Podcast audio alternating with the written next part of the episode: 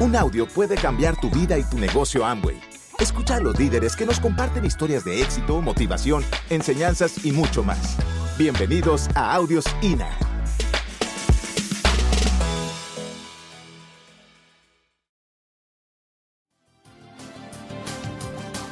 Antes que nada, déjeme saludarlo y contarle un poquito de mi experiencia. 12 años atrás me encontraba como empleado en un banco, una compañía multinacional, trabajando como analista económico y financiero para la mesa de dinero en Bogotá, Colombia. En ese momento conocí por primera vez este proyecto.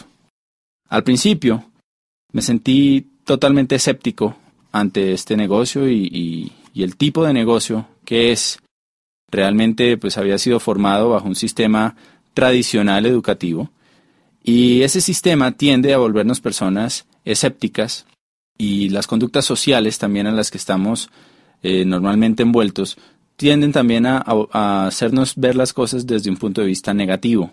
Sin embargo, tenemos que entender que uno no le puede decir no a algo que no conoce, y eso fue lo que me pasó a mí. Nuestras vidas son reflejo de las acciones que tomamos y esas acciones dependen de nuestros pensamientos y nuestras ideas.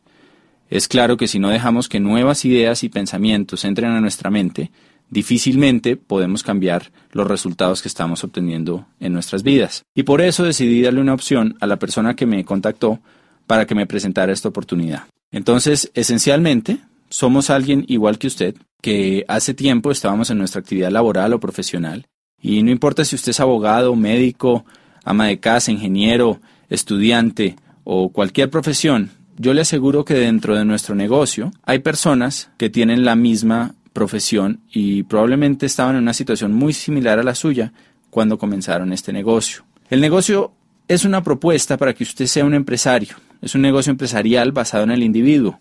Sin capital inicial, usted puede generar ingresos muy interesantes. Puede tener la opción de solucionar sus problemas financieros, le va a dar opciones entonces, este CD lo vamos a dividir principalmente en tres temas. Primero, economía y negocios para este milenio. ¿Qué está pasando allá afuera? Eh, ¿Cómo nos afectan esos cambios que están ocurriendo, sobre todo de 15 años para acá? Segundo, tendencias y paradigmas. ¿Cómo los paradigmas afectan nuestras decisiones? ¿Y qué tendencias estamos observando para beneficiarnos de ellas? Y por último, algunas recomendaciones que le pueden ayudar a que usted aproveche esos cambios, esas tendencias y se beneficie. Entonces, sin más, lo invito a que pase unos minutos conmigo y estudiemos estos temas.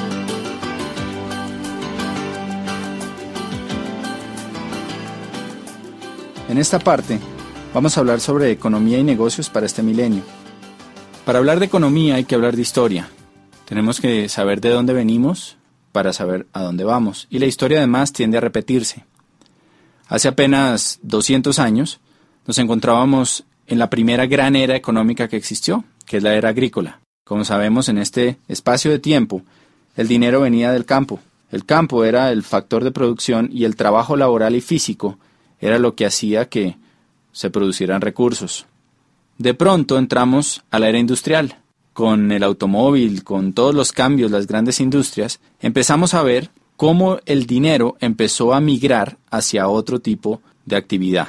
Las personas que se quedaron en el campo, pues tristemente, fueron reduciendo cada vez más sus ingresos. Inclusive hay una frase que se encuentra a la entrada de la sede de las Naciones Unidas en Ginebra.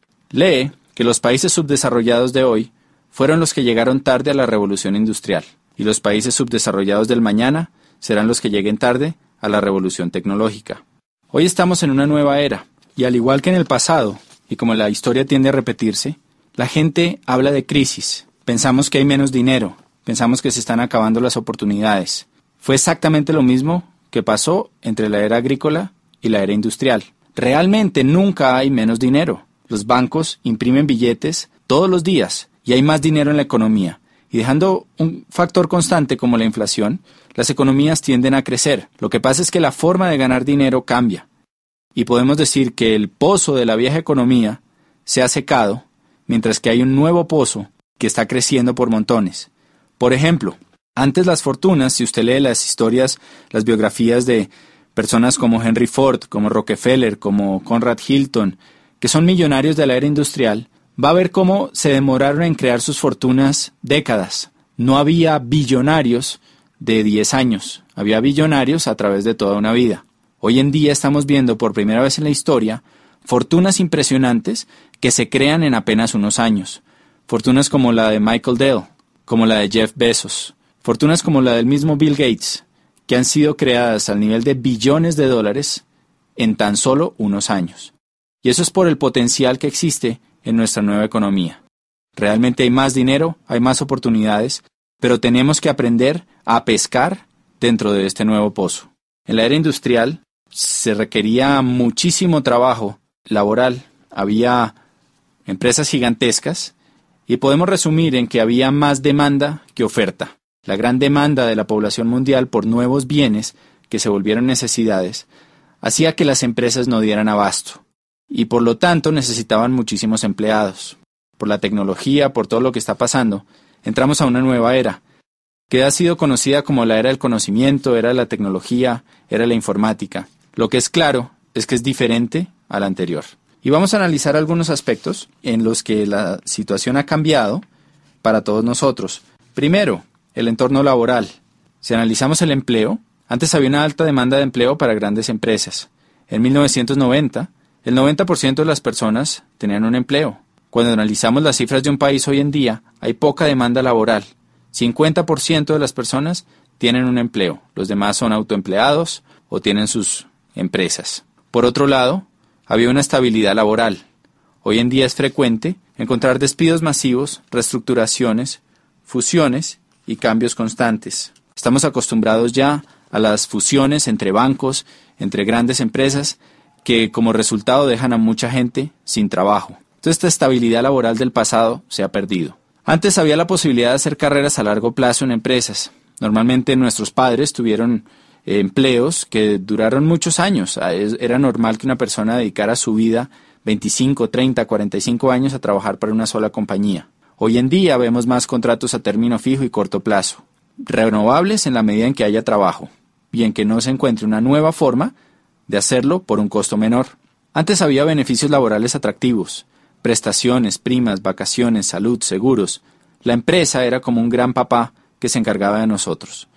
Hoy en día hay pocos beneficios laborales y hay reducción de salarios y prestaciones. Eso se llama la desalarización. Por otro lado, había una especialización en conocimiento. Si usted se especializaba, pues lo más seguro es que iba a ganar más dinero. Una buena educación tradicional garantizaba un buen empleo. Hoy en día la educación tradicional no es garantía para obtener un buen empleo, y aparte de eso la especialización puede llevar a que usted sea obsoleto.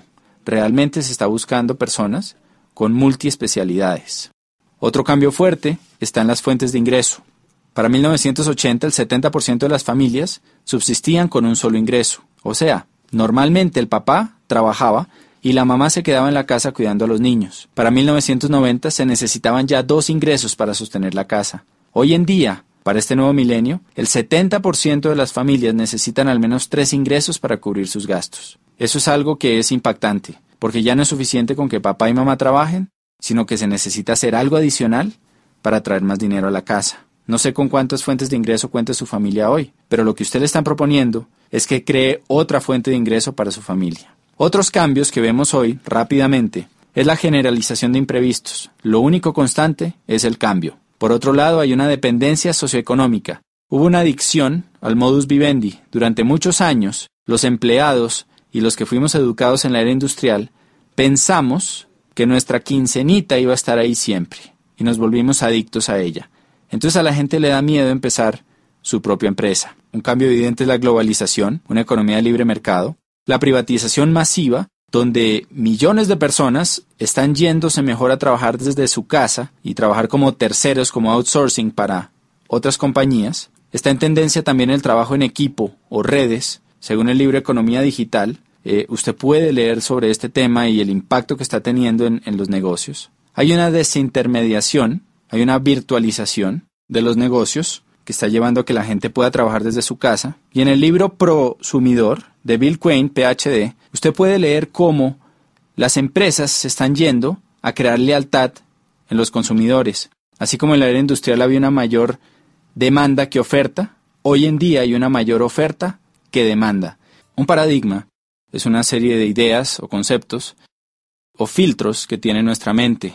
Los hemos formado a través de nuestras experiencias y los distintos aprendizajes a través de nuestras vidas. La mejor forma de entenderlo es con, con un cuento que alguna vez escuché, que habla de un señor, eh, un señor que tenía mucho dinero, pero que se lo había ganado tal vez no de la mejor forma, pasando por encima de gente, tenía muchos enemigos y iba en su BMW por una carretera viajando entre una ciudad y otra a una velocidad altísima. Cuando de pronto se cruza en el carril contrario una persona que pasa y le grita burro. Este señor, al oír eso, se voltea y le devuelve el insulto y le dice burro usted. Sigue manejando y en la siguiente curva se estrella con un burro. Entonces, pues eso es un paradigma. Alguien le está tratando de advertir un peligro que le pueda salvar la vida y él por sus ideas preconcebidas por su experiencia, desecha esa alerta y lo toma como un insulto. Y vemos que eso le pasa a muchísima gente en muchísimas áreas. Los paradigmas realmente no son el territorio, no es lo que está pasando, sino es el mapa preconcebido que tenemos sobre eso. Y los mapas, como bien sabemos, se han ajustado a través del tiempo. Cuando analizamos las tendencias, tenemos que tener en cuenta estos paradigmas para que eviten llevarnos a cometer prejuicios y a desechar ideas que pueden ser de nuestro beneficio. Una tendencia, por su lado, es algo que es masivo, global y que modifica una necesidad colectiva. Por ejemplo, acuérdese la primera vez que entró a, su país eh, los teléfonos celulares. Probablemente eran aparatos grandes, incómodos costosísimos y el costo de llamada también era muy alto. En ese momento el paradigma es que ese era un aparato que era para la gente rica y que no todo el mundo lo iba a tener. Hoy en día, sin embargo, en países como Colombia, hay más líneas celulares que líneas fijas y absolutamente todo el mundo prácticamente tiene un celular. Usted puede llamar a su jardinero, al mensajero, a, a, cualquier persona y tiene su número celular. Entonces esto es una tendencia y hoy estamos experimentando varias tendencias que hay que analizar. Constantemente vemos en las noticias signos de desaceleración económica en los Estados Unidos, en la finca raíz, en los negocios, en la bolsa, que tienen preocupados a todos los expertos. Estos signos, dicen Trump y Kiyosaki, son el reflejo de tres factores que van a impactar profundamente nuestras economías. Número uno, ellos hablan del déficit comercial de los Estados Unidos y del endeudamiento tan alto que existe en ese país. Número dos, hablan de la desaparición de la clase media. Y eso es algo que obviamente no es solo en los Estados Unidos. En nuestros países de Latinoamérica constantemente se habla de eso, de cómo está desapareciendo esa clase media que era el motor antes de la, de la economía. Cada vez la brecha entre ricos y pobres es más grande y eso lo vemos cuando a la clase media, empleados comunes y corrientes, le reducen los beneficios en sus empresas, bajan los sueldos, usan bonos para pagarles en vez de dinero, para así poder reducir prestaciones y aportes a salud, pensiones, todo esto. Y como una persona que probablemente ocupaba el mismo puesto hace unos años, hoy en día, pues gana menos. Y por último, está el tema de los baby boomers. Los baby boomers son esa generación que nació después del año 45. Al acabarse la guerra, se necesitaba volver a crecer la población de los Estados Unidos y hubo muchos incentivos para que la gente tuviera muchos hijos. Nacieron millones y millones de bebés en los siguientes 10 años, y esa población es conocida como los baby boomers. Durante la historia, esta población, que hoy en día son 87 millones de personas, pues ha ido guiando los cambios y las tendencias. Por ejemplo, cuando eran bebés, la industria que más creció fue la industria de los productos para bebés, los pañales, entre otras cosas. Después, 18 años más tarde, la industria que más creció fue la de los automóviles. Necesitaban carros. Tres, cuando salieron de las universidades, empezaron a trabajar, creció la industria de la finca raíz. Y también creció la industria financiera porque empezaron a hacer tremendos aportes para sus pensiones y eso va a crear un profundo impacto en nuestra sociedad. Póngase a pensar qué pasa cuando 87 millones de personas empiezan a retirar dinero de las acciones que han estado invirtiendo por 50 años y empiezan a gastarse ese dinero. Claramente aquí va a haber una tendencia y por eso se habla de una gran depresión. También podemos prever que las industrias de la salud, del bienestar, belleza, nutrición, productos que mejoren la salud de estas personas, pues son industrias que van a crecer tremendamente por la demanda que se puede ver. Entonces, pues Trump y Kiyosaki ven estos indicadores y prevén una fuerte depresión. En su libro, a partir de la página 300, hacen recomendaciones para que usted se pueda cobijar ante esos cambios. La primera recomendación es una inversión en finca raíz. Y esto es algo que obviamente siempre ha estado ahí y hace sentido. Si tuviéramos 15 apartamentos arrendados a mil dólares cada uno, ¿no? Que pagaran la deuda o que no existiera deuda y nos quedara ese dinero libre, pues sería buenísimo. Sin embargo, pues necesitamos obviamente el capital para comprar esos apartamentos o propiedades y la mayoría de nosotros no contamos con él en nuestro punto de partida. La otra recomendación que hacen en su libro es precisamente el negocio que usted le están presentando y lo comparan con negocios de finca raíz, porque es un negocio que le da a usted la oportunidad de conseguir su libertad financiera. Al igual que las propiedades, puede llegar a un punto en que su negocio siga funcionando y le siga produciendo dinero independientemente del trabajo que usted esté haciendo. Entonces, analizando tendencias, paradigmas, podemos ver que claramente hay oportunidades, pero también hay situaciones. Analicemos primero por qué este negocio que le están presentando puede ser interesante para un empleado. Usted va a tener la posibilidad de ser dueño de su propio negocio y analice qué otra posibilidad tiene y qué esfuerzo requiere el montar otro negocio. 2. Una inversión mínima sin riesgo financiero. Número 3. Es un negocio que usted desarrolla a tiempo parcial y puede conservar su empleo. Le genera ingresos inmediatos desde el comienzo. 4. Está basado en un sistema ganar-ganar, la persona que lo está invitando al negocio va a ganar dinero en la medida en que usted gane dinero, entonces usted va a contar con ayuda. Y por último, usted va a recibir capacitación en formación empresarial, valores y principios de liderazgo.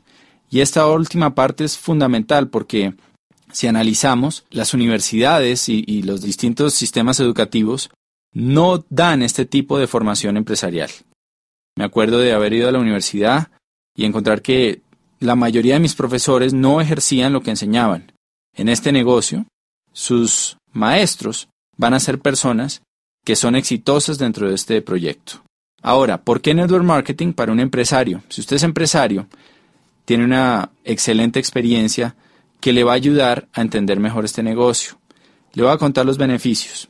Como alguien que tuvo su propio negocio, encontré que el principal beneficio de, este proyecto, comparándolo con un negocio tradicional, es que usted no necesita de toda una infraestructura y una parte operativa para que su negocio funcione. Entonces, de alguna forma, usted tiene todos los beneficios de ser empresario, la libertad, que no hay límite a sus ingresos, todas las posibilidades, sin tener la carga. Resumiendo, no hay pasivo, no hay carga laboral, no hay arriendo, no hay servicios. No hay una deuda que signifique un alto riesgo financiero. Hay igualdad de oportunidades. Cualquier persona puede empezar este negocio. Usted recupera el capital desde el primer mes siguiendo las indicaciones de la persona que lo, que lo está apoyando. Permanentemente va a tener asesoría y apoyo, algo que en los negocios tradicionales es extremadamente costoso. Se va a apalancar, se va a apalancar en una compañía gigantesca que tiene un potencial ilimitado. En este momento nuestra región de Latinoamérica está integrada y usted puede expandir su negocio a cualquier sitio de los 12 países, desde Argentina hasta México, que comprenden nuestro mercado. Usted puede tener un negocio global y además de eso, va a tener un negocio basado en alta tecnología con alto toque personal. Muchas empresas de Internet han fracasado por la falta de ese toque personal. Aquí usted cuenta con las dos cosas. ¿Qué necesitamos de usted? Déjeme contarle una historia para que lo entienda mejor. Es una historia muy sencilla que usted encuentra en un libro que se llama La parábola del conducto, que le voy a recomendar, que cuenta sobre dos personas que querían poner el negocio de vender agua en un pueblo, y había un río que había dos kilómetros. El primero lo que hizo fue que agarró unos baldes, fue hasta el río, los llenó y se devolvió, y empezó a vender su agua y la vendía al precio que quería, porque el pueblo necesitaba agua. La segunda persona hizo las cosas un poco diferente. Empezó a construir un acueducto. Y el resumen de esta historia es que, un año después, la persona que hacía acueductos tenía un negocio millonario que había extendido a otros pueblos, mientras que la persona que cargaba baldes se había quedado sin fuente de ingreso. Cuando uno analiza esta historia, pues es interesante ver que aunque la misma oportunidad se le presentó a las dos personas, la forma en que reaccionó cada una fue totalmente distinta. Por eso creemos que los negocios no son buenos ni malos. Esta oportunidad que usted está conociendo es una excelente oportunidad que le puede ayudar a mejorar su economía y darle libertad financiera. Pero realmente es el empresario el que hace que las oportunidades den grandes frutos. Por eso, vamos a necesitar de usted ciertas cosas para que este proyecto le dé grandes resultados. Sobre todo necesitamos una actitud de estudiante. Necesitamos que usted esté dispuesto a aprender cómo se desarrolla esto. Como cualquier cosa, esto es un negocio en el que las personas que tienen éxito son aquellas que están dispuestas a estudiar y a trabajar. Póngase a pensar en una carrera universitaria. Normalmente, en el primer semestre entran cientos de personas y al final se gradúan de los cinco años docenas. ¿Por qué pasa esto? No es suerte, no es casualidad. Simplemente los que se gradúan son las personas que estuvieron dispuestos a trabajar y a estudiar durante los años. En esto pasa exactamente lo mismo. Entonces necesitamos de usted una actitud de estudiante y de confianza. Necesitamos que se deje ayudar, que una vez usted solucione sus dudas, revise la información, vea el respaldo que tiene nuestro proyecto, sea capaz de decir, ok, quiero aprender a hacer esto, vale la pena, díganme cómo hacerlo. Alguien con experiencia va a estar ahí para ayudarlo. Y lo otro que necesitamos realmente es ganas, que usted tenga claro el por qué va a desarrollar esta actividad y esté dispuesto a trabajarlo con pasión y con entrega. Las recomendaciones que le puedo hacer es número uno, que valore el tiempo de la persona que lo está invitando. Él es un empresario que está desarrollando esta actividad y que lo va a hacer independientemente de la decisión que usted tome. Por eso le pedimos mucha sinceridad en el momento de hablar con él. Dígale si le interesa o no y dígale cómo este negocio lo puede ayudar a usted a lograr lo que está buscando. Segunda recomendación. Al ponerse en contacto con esta persona, vea la oportunidad completa con su pareja si es casado. Este negocio funciona mucho mejor en familia y en pareja. Está pensado de esa manera. Por eso es importante que usted asista a la cita con su pareja. Y por último, tome una decisión. Un indicador importante es que las personas de éxito toman decisiones rápidas y difícilmente las cambian. En cambio, las personas que no son exitosas se demoran mucho tiempo en tomar una decisión y fácilmente la cambian.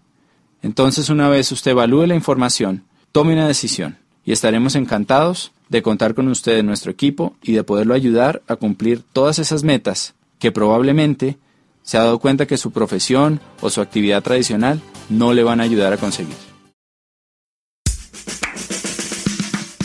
Gracias por escucharnos. Te esperamos en el siguiente Audio INA.